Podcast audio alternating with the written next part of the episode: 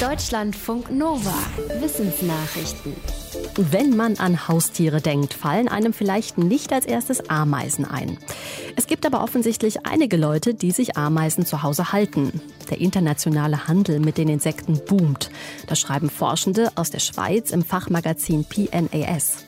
Das Problem dabei, besonders oft werden solche Arten verkauft und verschickt, die sich auch außerhalb ihrer ursprünglichen Lebensräume sehr leicht ausbreiten können.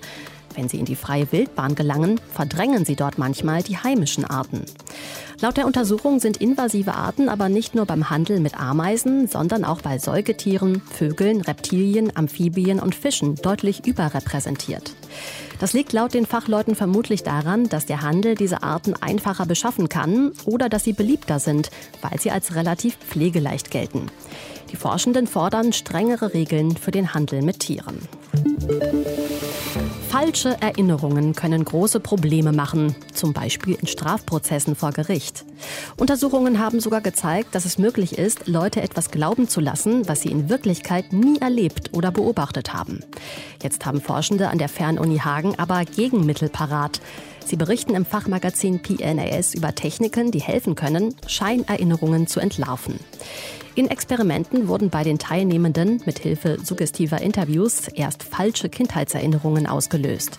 Später sollten sie diese dann aufdecken. Dabei halfen laut Studie vor allem zwei Strategien. Erstens das Konzept von Scheinerinnerungen verstehen. Zweitens nach der Quelle der Erinnerung suchen. War es wirklich ein eigenes Erlebnis oder nur ein Familienfoto oder Erzählungen? Tatsächlich hielten danach viel weniger Probandinnen und Probanden die falschen Erinnerungen für echt. Ja, gutes Pferd, braves Pferd, fein gemacht.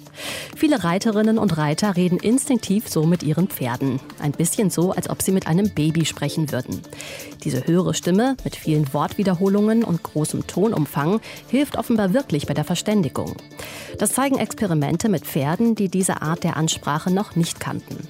Beim Striegeln waren sie entspannter und machten besser mit, wenn die Babysprache zum Einsatz kam. Auch bei einem Test mit zwei verdeckten Futtereimern zeigten sich die Vorteile. Wenn den Pferden in normaler Stimme gesagt wurde, dass in einem Eimer das Futter sei, wählten die Pferde den Eimer nicht häufiger als den anderen. Wurde ihnen dasselbe mit der Babysprache erklärt, nahmen sie immer den richtigen Eimer. Die Forschenden aus Frankreich schreiben, dass dieser Effekt auch schon bei Hunden oder Affen nachgewiesen wurde, aber bis jetzt noch nicht bei Pferden. Fliegen ist schlecht fürs Klima, vor allem durch den CO2-Ausstoß. Schon länger gibt es Versuche, Flugzeuge klimafreundlicher zu machen. Das Prinzip Treibstoff aus erneuerbaren Energieträgern. Jetzt berichten Forschende in den USA, wie man aus Lebensmittelabfällen Flugzeugtreibstoff herstellen könnte. Dafür entwickelten sie schon etablierte Methoden weiter, um zwei Probleme gleichzeitig anzugehen. Denn wenn nasser Biomüll bisher verrottet, entsteht Methan, das in die Atmosphäre entweicht. Dort wirkt es als Treibhausgas sogar deutlich stärker als eine gleiche Menge CO2. Beim Verfahren der Forschenden wird der Methanausstoß gestoppt und flüchtige Kohlenwasserstoffe bei der Verrottung aufgefangen. Daraus lassen sich dann Treibstoffe produzieren.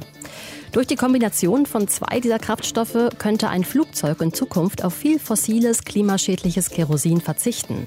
Laut Studie auf bis zu 70 Prozent. Das würde dann auch große Mengen Treibhausgas einsparen. Der zweite Corona-Lockdown ist für viele Menschen belastender als der erste vor einem Jahr. Für das Deutschlandbarometer Depressionen sind vor etwa einem Monat tausende Menschen zwischen 18 und 69 befragt worden. Mehr als 70 Prozent sagten, sie empfinden die Situation jetzt als bedrückend. Vor einem Jahr waren es noch rund 10 Prozentpunkte weniger. Mittlerweile nehmen auch etwas mehr Befragte ihre Mitmenschen als rücksichtsloser wahr. Fast die Hälfte sieht das mittlerweile so. Insbesondere Jugendliche klagen über Vereinsamung und psychische Probleme. Das zeigen auch neue Befragungen der Bertelsmann Stiftung. Mehr als zwei Drittel der Befragten haben demnach Zukunftsängste und sagen, ihre Sorgen würden nicht gehört. In der Pandemie gäbe es kaum noch Möglichkeiten, sich selbst zu entfalten. Natur macht Geräusche, auch wenn man die in der Stadt oft kaum hört. Aber singende Vögel, heulende Wölfe oder fließendes Wasser können gut für unsere Gesundheit sein. Das sagen Forschende aus den USA, nachdem sie sich einen Überblick über Studien zu den Effekten von Naturgeräuschen gemacht haben. Außerdem analysierten Studierende Tonaufnahmen von rund 250 Orten in 66 US-Nationalparks. Das Forschungsteam fand gleich mehrere positive Effekte von Naturgeräuschen auf uns Menschen. Weniger Schmerzen, weniger Stress, eine generell bessere Stimmung und sogar verbesserte Denkleistung. Besonders effektiv Wassergeräusche für positivere Emotionen und Vogelzwitschern gegen Ärger und Stress. Eine der Studienautorinnen empfiehlt deshalb beim nächsten Parkspaziergang mal die Augen zu schließen und gut zuzuhören. Deutschlandfunk Nova